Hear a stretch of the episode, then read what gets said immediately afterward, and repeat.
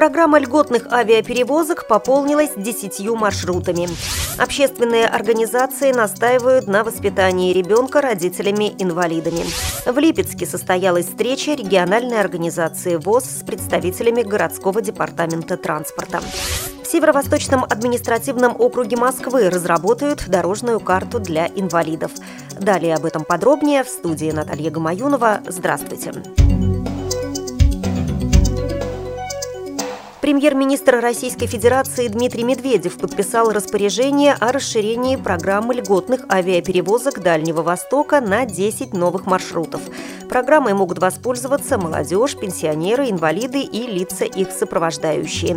Новым принципом программы стало сообщение городов Дальнего Востока с курортами. В частности, льготное авиасообщение организовано от Иркутска, Хабаровска и Норильска до Анапы, Геленджика и Минвод. Кроме того, субсидированы два новых маршрута из Горно-Алтайска и Кызыла, в том числе и прямой маршрут Кызыл-Москва, минуя Красноярск.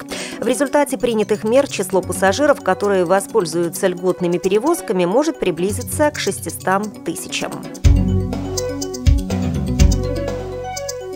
В нескольких городах России некоммерческими организациями зарегистрированы случаи изъятия органами опеки детей из семей, где у родителей есть инвалидность.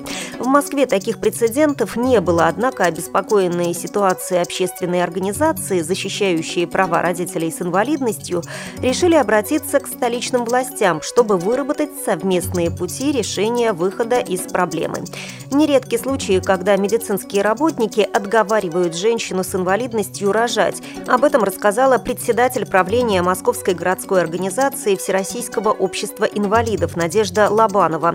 По ее мнению, медперсонал должен не уговаривать не брать на себя такую ответственность, а разделять ее с беременной женщиной. После рождения малыша в семье, где у матери или отца есть инвалидность, основным поводом изъятия ребенка из семьи являются ментальные расстройства, которыми страдают родители. Президент благотворительного фонда «Волонтеры в помощь детям-сиротам» Елена Альшанская рассказала, что немало случаев, когда вернуть ребенка в семью после изъятия именно по этим причинам не удается. По ее словам, людей с ментальными нарушениями нельзя назвать нелюбящими родителями. Возможно, они даже больше любят своих детей, но ментальные нарушения не дают им быть компетентными в воспитании в силу своих особенностей. Но такая некомпетентность мамы не влияет на ее по-настоящему любящее отношение к ребенку, которое невозможно заменить никому другому. Чтобы помочь таким семьям, не нужно помещать ребенка в интернат, считает Альшанская. Во всем мире успешно действует программа социальных помощников, когда подготовленные к такой помощи взрослые люди приходят в дом или даже живут в в такой семье. Единственный способ помочь таким семьям – индивидуальная психологическая работа. Ничего другого в мире еще не придумали, подчеркнула она. Представитель Департамента социальной защиты населения города Москвы Наталья Троян заверила, что московские власти готовы принять и реализовать предложения НКО, занимающихся поддержкой людей с инвалидностью. В Липецке состоялась встреча члена Центрального правления ВОЗ, председателя Липецкой региональной организации Николая Сарычева, а также активистов с представителями городского департамента транспорта. Цель – обсудить проблемы доступности общественного транспорта для инвалидов по зрению в районах области. Также на встрече говорили о реформировании службы социального такси. Как отметил Николай Сарычев, общественный транспорт недостаточно оборудован для того, чтобы инвалиды могли им пользоваться. Больше всего вопросов к коммерческим маршрутам. Почему муниципальный транспорт объявляет остановки, а коммерческий нет? Специфика нашей инвалидности состоит в том, что люди с нарушениями зрения нуждаются в аудиоинформации, сказал председатель Липецкой организации ВОЗ.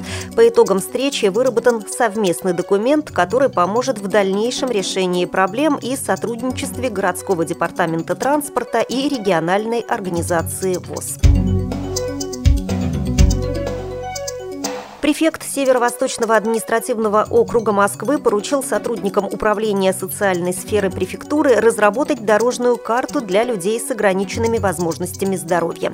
За последний месяц в СВАУ проведен масштабный опрос инвалидов, ходе которого выяснили о потребностях в приспособлении городской инфраструктуры под их нужды с учетом особенностей каждого из анкетируемых. В опросе приняли участие более 90% инвалидов. Оставшиеся 10% могут ответить на вопросы, обратившись в префектуру через сайт, сервис электронных обращений в разделе «Обратная связь».